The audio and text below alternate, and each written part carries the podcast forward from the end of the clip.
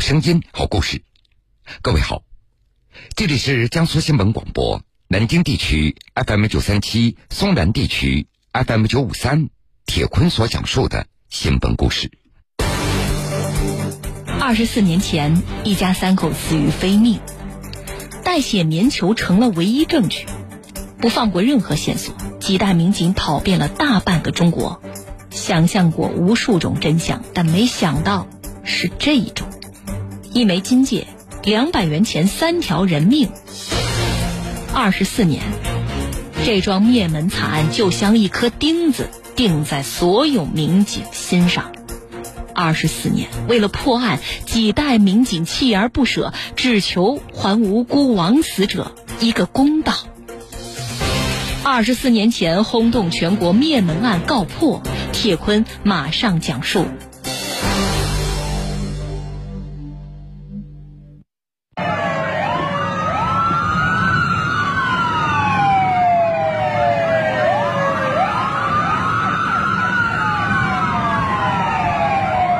十八号上午的十一点多，一队警车缓缓驶入了安徽省淮南市田家庵区的百元村，打破了小村商业街的热闹的氛围。全副武装的特警从车上跳下来，迅速就位。凶手抓到了！闻讯赶过来的村民们在街边一边等待，一边在议论。只见一名身穿暗红色短袖衫、戴着手铐脚镣的男子，在民警的押解下，一步一步走向沿街一号商铺，一步一步走向隐藏了二十四年的真相。眼前的一砖一瓦已经不是以往的景象了。停在沿街一号商铺的那道门前，男子喃喃自语：“变了，变了。”至此。二十四年前震惊全省乃至全国的淮南灭门案，也终于迎来了大结局。欠下血债的犯罪嫌疑人，终于在警方一代又一代的接力追捕之下，被押回到案发地，指认现场，告慰亡灵。时间回到二十四年前，一九九五年八月二十五号，安徽淮南正值酷暑。当天一大早，陈娟收拾完家务，她打算给准备搬家的妹妹搭把手。家中姐弟七个人，陈娟只比妹妹大了一岁，两家人住得非常近，所以平时走动也非常频繁。一切准备就绪了，但是妹妹的电话却迟迟没有打过来。陈娟拨打过去也是无人接听。这说好了今天要搬家的，这人去了哪里呢？当时陈娟也没有多想，她猜测妹妹妹夫可能外出办事了。直到下午联系妹夫的徒弟小马，才得知妹夫也是一天没有看到人。这个时候陈娟急了，她催促小马赶紧到妹妹家去看看。下午的六点，小马赶到陈娟妹妹的家里，敲门敲了半天没有人答应，小马也只好绕到后院，顺着电线杆爬到二楼的阳台。院子里非常的寂静，空气当中隐隐约约弥漫着一种腥味儿，让小马的后背一下子发凉。看到二楼西边的窗户还开着，小马探头一看，他的心中咯噔一下。有一个人直挺挺的倒在窗户的边上，地上还有一滩血。小马心惊胆战，他不敢细看，赶紧逃一般的离开了。大姨，出事了。听到小马的话，陈娟也慌了。等她赶到的时候，妹妹家门口已经聚集了大批警察，拉起了重重警戒线。陈娟和陆续赶到的亲戚被这突如其来的噩耗给惊呆了，他们不敢相信眼前的一切。陈娟的妹妹、妹夫以及年仅十四岁的儿子被人杀害了，惨死在位于淮南百元村商业街一号商铺的家中。只留下一个就读小学一年级的七岁的小女儿，因为恰好外出，才幸免遇难。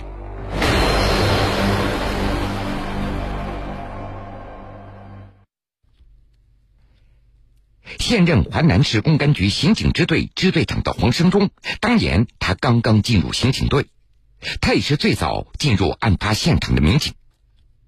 现场的惨不忍睹，让他二十四年以后还记忆犹新。这个温馨的小家当时被笼罩在血色当中。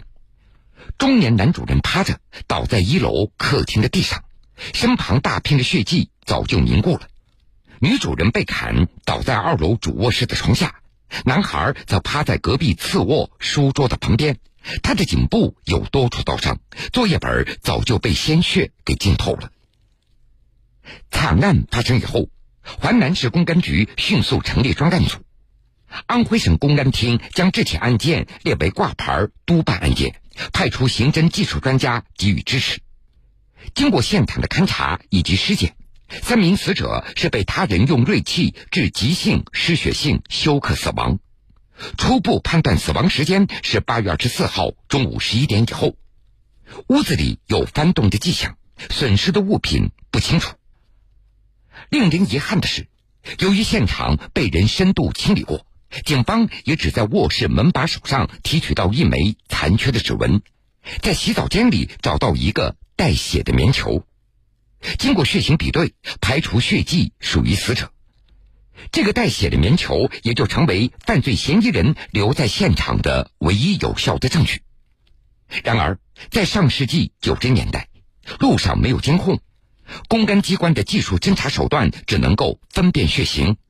无法精准锁定犯罪嫌疑人，所以侦破工作一度陷入了僵局。一家三口全部遇害，手段残忍，骇人听闻。但是现场没有明显的翻动的痕迹，也不知道丢失了什么物品，也不知道凶手作案的动机是谋财还是报复，甚至不知道是几个人在作案。当时的办案民警那是非常无奈，被害人的家离最近的派出所也只有五十米。但受制于客观条件，这个案子也就成为了悬案。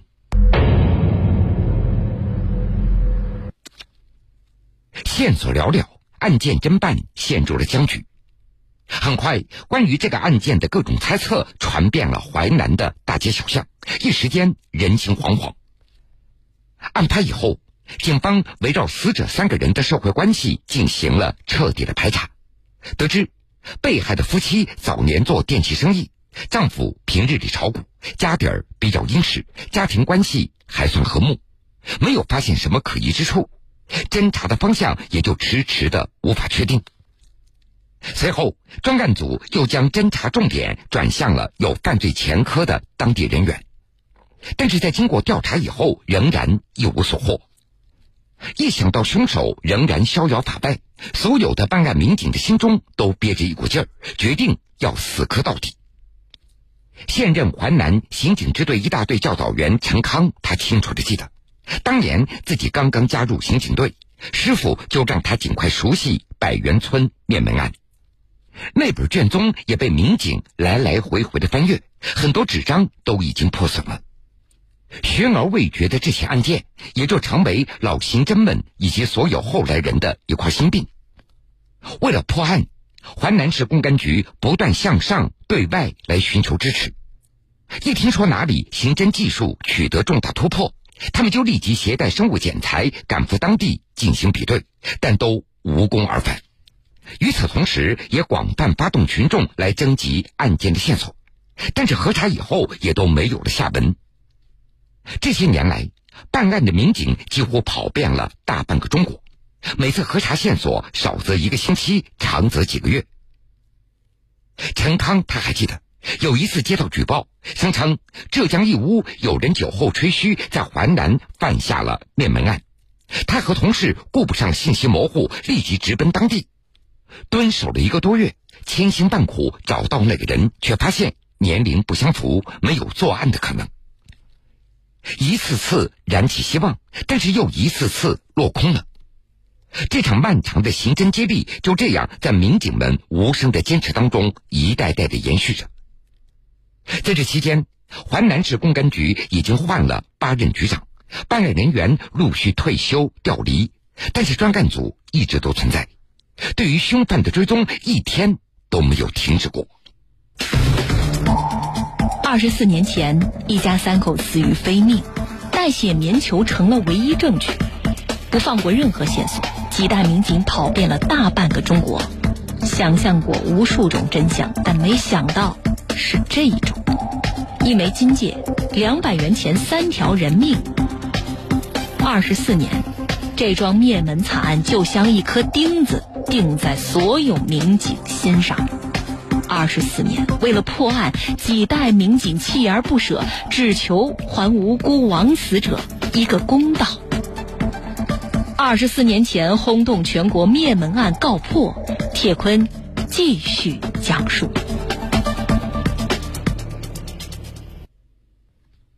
正义和邪恶的较量。二十四年以后，今年七月份，这起案件终于有了突破性的进展。根据不断的追踪，警方了解到，江苏张家港某违法人员和犯罪嫌疑人有着很大的关联。专案组的民警立即赶赴张家港进行调查，并且依据线索不断缩小范围，最终将目标锁定为淮南某煤矿退休工人杨某信。七月十二号。现任淮南市公安局刑警支队支队长的黄兴忠突然收到了一条迟到了二十四年的消息：杨某新与现场生物检材完全吻合，基本确认为作案人员之一。消息传来，专案组立即开始部署秘密抓捕。七月十七号凌晨两点，经过十五个小时的排查蹲守，刑警支队在多警种配合之下。将杨某新从淮南火车站东侧城中村内成功抓获。到案以后，还以为能够继续隐藏的杨某新，他狡辩，声称自己当时去偷东西的时候人已经死掉了。但是面对民警逻辑严密的追问，杨某新逐渐的难以招架了，他无法自圆其说。面对猛烈的突审攻势，杨某新的心理防线彻底的崩溃了。好吧，我说。日历翻回到一九九五年，那个时候杨某新下了岗，炒股又赔得精光，心一横，他决定搞点钱来。案发当天，杨某新携带刀具，乘坐公交车来到百元村，正巧死者家的大门没有关，他就溜了进去。就在他翻找财物的过程中，杨某新在二楼遇到了女主人，他自称是前来家访的老师，女主人也没有怀疑，还给他指了指孩子的房间，杨某新也就顺势走进了正在写作业的男孩，在孩子反应过来以前，他扑上去对准孩子的颈部，连捅两刀，女主人见状惊慌失措，大呼救命，杨某新对准女主人的胸部、腹部疯狂的捅刺。直到被害人不再挣扎，杨某新仓皇下楼，迎面又撞上刚刚回家的男主人。已经杀红眼的杨某新一不做二不休，举刀就刺向了男主人。连杀三个人以后，杨某新带着搜罗到的二百元钱和一枚黄金戒指逃离了现场。在这二十多年里，警方也想象过无数种的真相，但是没有想到竟然是这么一种。一枚金戒指，二百元钱，三条人命，这就是警方苦苦找寻了二十四年的真相。这起灭门惨案竟然是一场没有目标的随机选择。落网以后，杨某新向民警交代：“这些年我经常喝酒麻醉自己，但是越想忘越是忘不了。每天这些画面就像电影一样在脑海里重新放映着。另外。”让民警没有想到的是，凶手竟然二十四年当中就住在案发现场的附近。七月十八号指认现场，这是杨某新作案以后第一次回来。而实际上，杨某新在作案之后并没有逃跑，而是和家人继续在淮南生活着。后来搬了一次家，距离案发地直线距离也只有一百五十米。然而，这漫长的二十四年，杨某新他再也没敢。走进那里。二十四年以后，凶手被抓到了，百元村乃至整个淮南市都轰动了，老百姓那是奔走相告。二十四年前逃过一劫的被害人的小女儿，当时她才七岁。现在杀害自己爸爸妈妈、哥哥的凶手已经被抓到了，女孩也已经结婚了，并且也有了自己的孩子。他在微信朋友圈写下这样的一句。爸爸妈妈、哥哥，你们现在看到了吗？坏人被抓住了，你们现在终于可以安息了。得知案件告破，曾经参与过侦办的老民警也不敢相信，打来求证电话，在电话中泣不成声。好了，各位，这个时间段的新闻故事，铁坤就先为您讲述到这儿。本故事来源中央政法委长安县。半点之后，新闻故事精彩继续，欢迎您到时来收听。